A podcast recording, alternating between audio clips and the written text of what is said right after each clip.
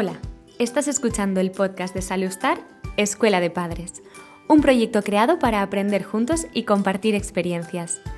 Cada mes tendremos un invitado o invitada de honor, expertos en distintos ámbitos, que nos darán consejos y tips para entender mejor a nuestros bebés. Bueno, bienvenida otra vez, Carolina. Como ya sabéis, Carolina es pediatra y la podéis encontrar en Instagram como Carolina barra baja pediatra. Hola, encantada de estar aquí un día más. Hoy en este podcast tan cerquita a Navidad eh, vamos a hablar eh, de un tema que es bastante común ahora en estos meses, si no me equivoco. Eh, este tema es la bronquiolitis aguda. Cuéntanos, Carolina, ¿qué es eso? Pues bien, la bronquiolitis aguda es una infección de las pequeñas vías respiratorias del pulmón, que se llaman bronquiolos, y va a afectar principalmente a niños menores de dos años. La causa más frecuente de la bronquiolitis son los virus y el virus que encontramos más habitualmente es uno que se llama virus respiratorio sincitial o VRS. ¿Y se da durante todo el año o solo con los meses así más fríos? Normalmente la bronquiolitis se va a dar en los meses fríos del año, de noviembre a marzo, y suele haber una o dos epidemias al año. El contagio se produce normalmente por contacto con la saliva o con los mocos de una persona infectada. Vale.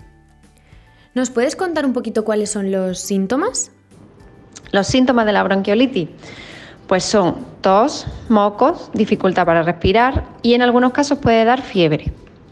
Esto se debe a que los bronquiolos se inflaman y se llenan de moco. Entonces el paso del aire por los pulmones está disminuido y al niño le costará respirar. En los niños grandes y en los adultos normalmente la infección por el VRS pasa como un resfriado normal, pero en los lactantes y en los niños pequeñitos es cuando es más grave, porque ellos tienen las vías respiratorias más pequeñas y se obstruyen con más facilidad. La bronquiolitis suele durar entre 7 y 10 días, pero es cierto que entre el segundo y el tercer día puede haber un empeoramiento importante, por lo que tendremos que estar atentos a estos días. La mayoría de los niños que tienen bronquiolitis la van a pasar de forma leve, en la casa y sin necesidad de, de ingreso. Solamente unos pocos van a necesitar estar en el hospital. Es muy muy importante que los padres sepamos reconocer las señales de alarma en una bronquiolitis para poder acudir rápidamente a un centro sanitario. El principal síntoma de alarma va a ser la dificultad respiratoria. ¿Cómo la vamos a reconocer? Bueno, el niño mm, se le va a mover rápido el pecho, se le pueden marcar las costillas o puede hundirse el abdomen y se puede fatigar fácilmente con los esfuerzos, por ejemplo, cuando está haciendo una toma de pecho o una toma de biberón. También tenemos que acudir a un centro sanitario si el niño deja de respirar unos segundos, si se pone de coloración azul o si está poco reactivo a estímulos o sonoliento. Otro motivo para acudir a un centro sanitario, que no moje pañales, ya que esto significa que le está costando mucho comer y es posible que esté deshidratado. ¿Y cuál es el tratamiento de la bronquiolitis? Bueno, pues por desgracia no existe un tratamiento específico. Como es una infección por un virus, los antibióticos aquí no son eficaces y debe ser el mismo sistema inmune del niño el que elimine el patógeno. Sí hay algunas medidas que podemos realizar los padres en casa para aliviar los síntomas de la bronquiolitis, como por ejemplo lavados nasales con suero fisiológico o con soluciones salinas, cada vez que notemos que el niño está atascado de moco, ofrecer las tomas de leche de forma frecuente y en tomas pequeñitas para que le sea más fácil comer. Y también podemos darle un antitérmico si tiene fiebre o si tiene malestar. Ah, vale, vale. ¿Hay alguna forma entonces de prevenirla? ¿Se puede prevenir? Bueno, pues la medida más importante para prevenir la bronquiolitis es el lavado de manos con agua y jabón. Es muy muy importante que los cuidadores nos lavemos las manos antes de tocar al bebé o de manipular sus objetos de uso cotidiano, como por ejemplo juguetes, chupetes, etc.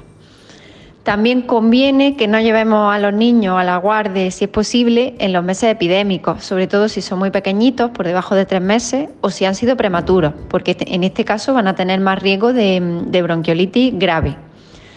También el humo del tabaco agrava la bronquiolitis, por lo que se debe prohibir fumar en casa o cerca del niño.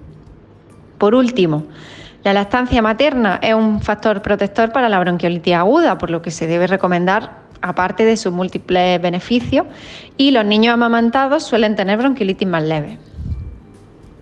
Muy bien, eh, Carolina, pues nada más. Hemos estado muy contentas de tenerte este mes con nosotras en esta escuela de padres. Em, y bueno, que tengas una feliz Navidad.